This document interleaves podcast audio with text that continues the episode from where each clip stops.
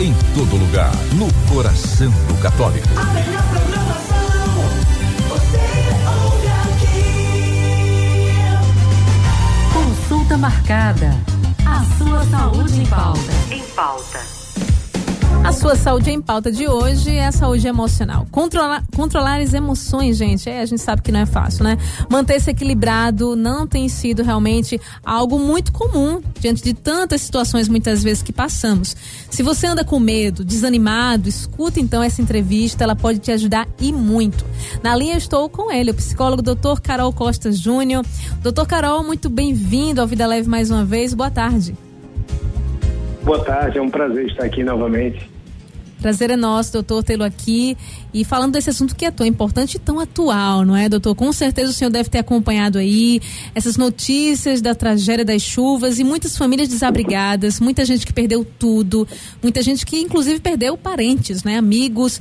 Diante de tudo isso, doutor, a minha primeira pergunta já é essa: essas dificuldades, não é, ajudam no amadurecimento né, do ser humano? Ou pode ser considerado muitas vezes um gatilho para uma síndrome do pânico, por exemplo? Pois é, primeiramente a gente lamenta, né, tudo que está acontecendo, uma tragédia, na verdade, movido por forças naturais, sem dúvida, e isso vem é, trazendo consigo, né, toda, todo um, um universo de tensão, de medo, de apreensão, pessoas que não conseguem dormir à noite, né, inclusive até de dia também, é, claro que foi uma chuva, está sendo, né? Uma chuva desproporcional, né? Trazendo aí grande pavor à população e a também quem está seguro, vamos assim dizer, poucos lugares onde você está seguro, mas é quase como contagioso esse medo, né? Então essa essa aflição ela é contagiante porque o ser humano ele tem essa capacidade aí de pensar no coletivo, né? E pensando no coletivo, a gente também é, é, se, é, se, compadece da, da dor do outro, da aflição do outro, e é isso que nos torna humanos. Sim, mas como você perguntou logo de início, sim, é um gatilho. Né? Pessoas que nunca passaram por isso, dessa vez começaram a passar e pode sim uh, desencadear aí a questão do medo irracional ou até de uma ansiedade, né? O transtorno de ansiedade generalizada. Pessoas que tiveram momentos difíceis podem, ao, ao menor sinal de chuva, já começar a ter os, os sinais e sintomas de uma ansiedade generalizada, né? Que hoje é configurada, já é catalogada como doença. É verdade, doutor. E a gente está vendo essa situação toda, mas é interessante observar também que tem pessoas que têm tudo, né? Tem moradia segura, tem emprego, ganham bem e ainda assim se colocam como infelizes, né? São depressivas. Como é que a gente pode justificar, entender? Quem tem tudo, na verdade, muitas vezes não tem o um mínimo, que é a vontade de viver. Por que que isso acontece? É uma pergunta é, curiosa, porque faz com que a gente pense Bem, mas na verdade, psicologicamente falando, o ser humano é um ser desejante. Uhum. Ele sempre quer algo a mais. Quando as pessoas comentam assim, ah, já para mim já tá, já deu, já tá bom, isso para mim já é suficiente, eu só queria tal coisa na vida. Hoje eu já tenho, pronto, posso morrer feliz. Isso é conversa, isso uhum. não procede. Por quê? Porque às vezes você, muitas vezes você está andando a pé, você deseja um transporte e consegue aquela motinha, né? Aí depois você quer uma maior, uma mais potente, depois você quer um carro, mas quer um carro com ar-condicionado, e ah, você precisa de um carro maior para levar mais gente. Então o ser humano é um ser desejante, ele precisa desejar.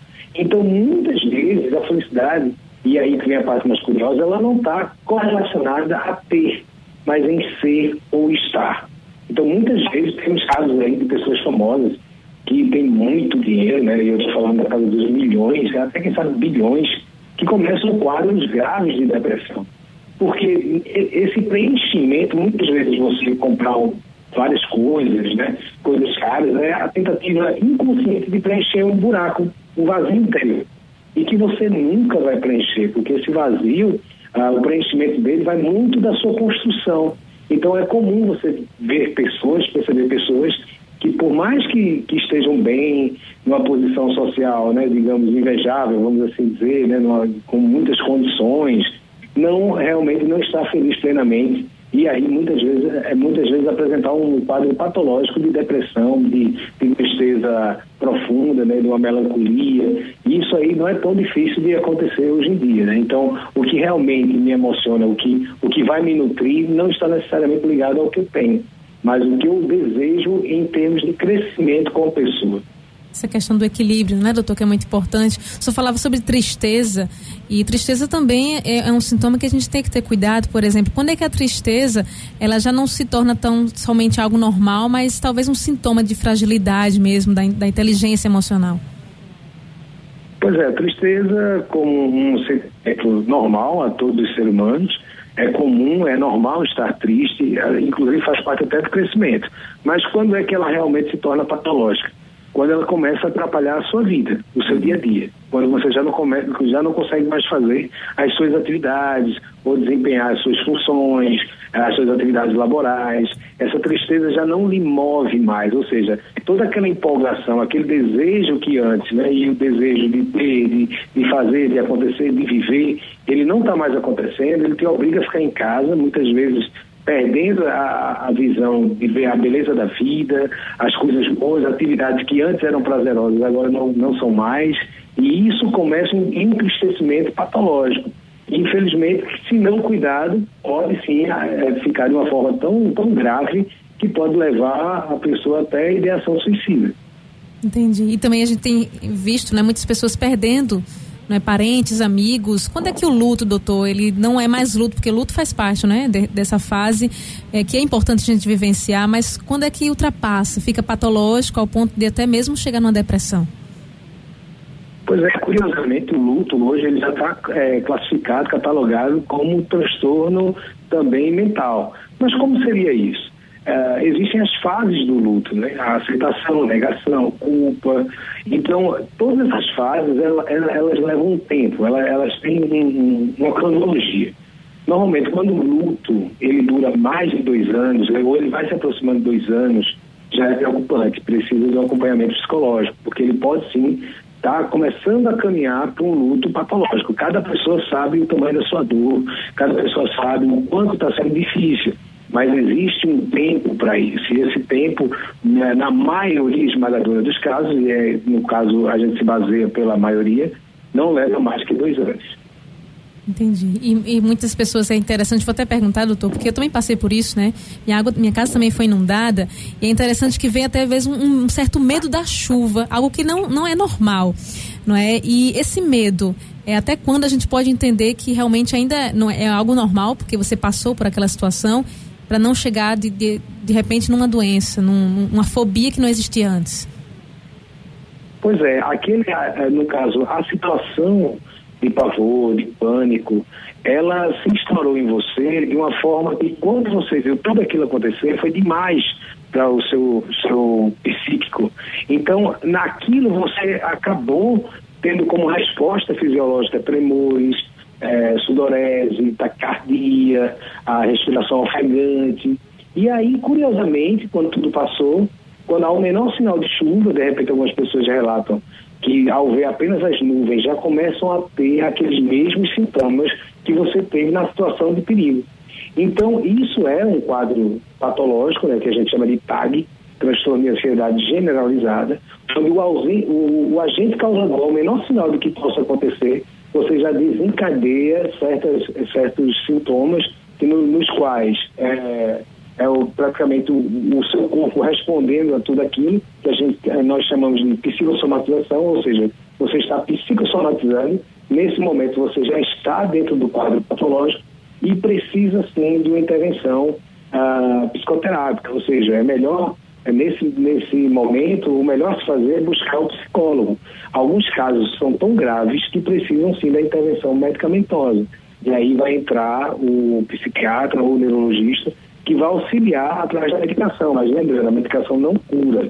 Tomar o remédio por si só não vai lhe curar. Precisa sim estar aliado à psicoterapia. Aí sim vai um processo de cura.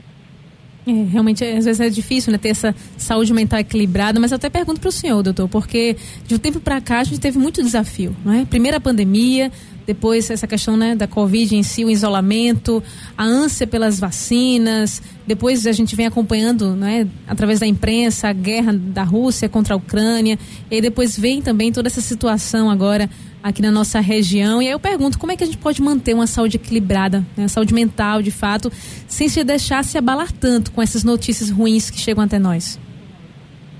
Sem dúvida, nos últimos tempos é o que mais nós fomos colocados à prova a cada dia, a cada semana, e aí parece que é uma sucessão de coisas que parece não, não deixar o nosso psicológico sossegar. Por quê? Porque são situações a nível mundial, né, e até desastres regionais, vamos assim dizer, que vai mexendo com todo o seu emocional. E se fala muito nessa questão hoje em dia da saúde mental justamente por isso. Desde a pandemia, que, houve, que foi o gatilho, né? Então, é, fala muito em manter essa saúde mental. Só que a gente tem que entender que a saúde mental nem sempre só para coisas boas, né? É lidar bem, não só com as coisas boas, manter esse equilíbrio, mas também com as adversidades da vida, o que não é fácil. Vai depender muito da sua construção, do seu equilíbrio, da forma como você interage com as pessoas, de como você recebe as situações da vida. E para manter essa saúde mental, aí entra no que você falou, esse equilíbrio. Por isso que eu digo sempre, sou suspeito de falar, mas um trabalho psicoterápico, procurar um psicólogo que tenha as ferramentas do conhecimento necessário para ajudar nesse momento é fundamental, porque ele vai fazer com que haja esse equilíbrio. Que a psicoterapia nada mais é que uma busca ao autoconhecimento. Se eu me conheço, eu consigo lidar bem com isso. Então, se no momento que tudo isso está acontecendo, eu me dou bem com essa, ou melhor, lido melhor com as adversidades, até situações ruins, eu sim tenho uma boa saúde mental que precisa sim ser exercitada, trabalhada, não é uma coisa que vai acontecer do dia para a noite, né? Isso aí requer muito trabalho psicoterápico e também uh, um treinamento, vamos assim dizer, né? Porque uh, vai, lida muito com a experiência de vida, com a visão de mundo que você tem e tudo isso é trabalhado no setting terapêutico que tende a evoluir você como pessoa, como ser humano, uh, como pessoa atuante na sociedade. Então, para quem estiver passando por isso, eu sugiro procurar um acompanhamento psicológico. Perfeito, de fato, cuidar da nossa saúde mental é importantíssimo, fundamental. Doutor, nossa entrevista está já acabando, mas eu gostaria então que o senhor deixasse a sua mensagem final, suas considerações e também os seus contatos, para que alguém possa ter mais dicas, queira continuar essa consulta, também possa ter acesso. Pois é, mais uma vez um tema tão importante, né? Algo tão atual. A gente está falando do medo e o medo é diferente do que a gente pensa, é o que nos mantém vivo, né? Se chegamos até aqui é justamente pelo medo, mas não vamos deixar esse medo tomar conta de nós e gerar uma evoluir para uma doença maior, ou seja, o próprio medo patológico se transforma em fobia, gerando ansiedade e muitas vezes a depressão, consequentemente uma síndrome do pânico, ou seja, é uma bola de neve. Temos sim essa condição humana, porém podemos sim superar através de um trabalho, um trabalho é, psicológico, é, se trabalhando, a gente consegue sim passar por tudo isso. E um, uma das coisas que ficou muito evidente foi que a gente, nós pensávamos que éramos, que éramos tão frágeis, mas agora a gente percebe o quanto nós somos fortes. Então, desde já eu agradeço imensamente a oportunidade de levar uma mensagem tão importante para quem tiver interesse pode me procurar nas redes sociais, Carol Costa Júnior, no Instagram, e eu vou ter o maior prazer de receber todos. Que maravilha. Doutor, já deixou também aí uma deixa para um próximo tema, hein? Como a gente tirar essa força diante de tantas coisas que acontecem. Isso também vamos ficar para uma próxima oportunidade, viu, doutor? Tá ok, será um prazer. Muito obrigada. Boa tarde para o senhor. Se você perdeu essa entrevista, quer compartilhar também com alguém, então um assunto tão importante, tão atual, você pode ir lá no nosso site, vai estar disponível já para você baixar daqui a pouquinho, tá? radiolinda.com.br. Você vai lá em podcast, tem lá todas as entrevistas, você pode baixar também. E no YouTube já está lá pronto para compartilhar na sua plataforma, na nossa plataforma da Rádio da Família, Rádio Olinda Oficial. Vai lá no nosso canal, Rádio Olinda Oficial. Compartilha, se inscreve e deixa lá, ativa o sininho para você acompanhar sempre aqui todos os assuntos do nosso Consulta Marcada. Consulta Marcada. A sua saúde em pauta. Em pauta.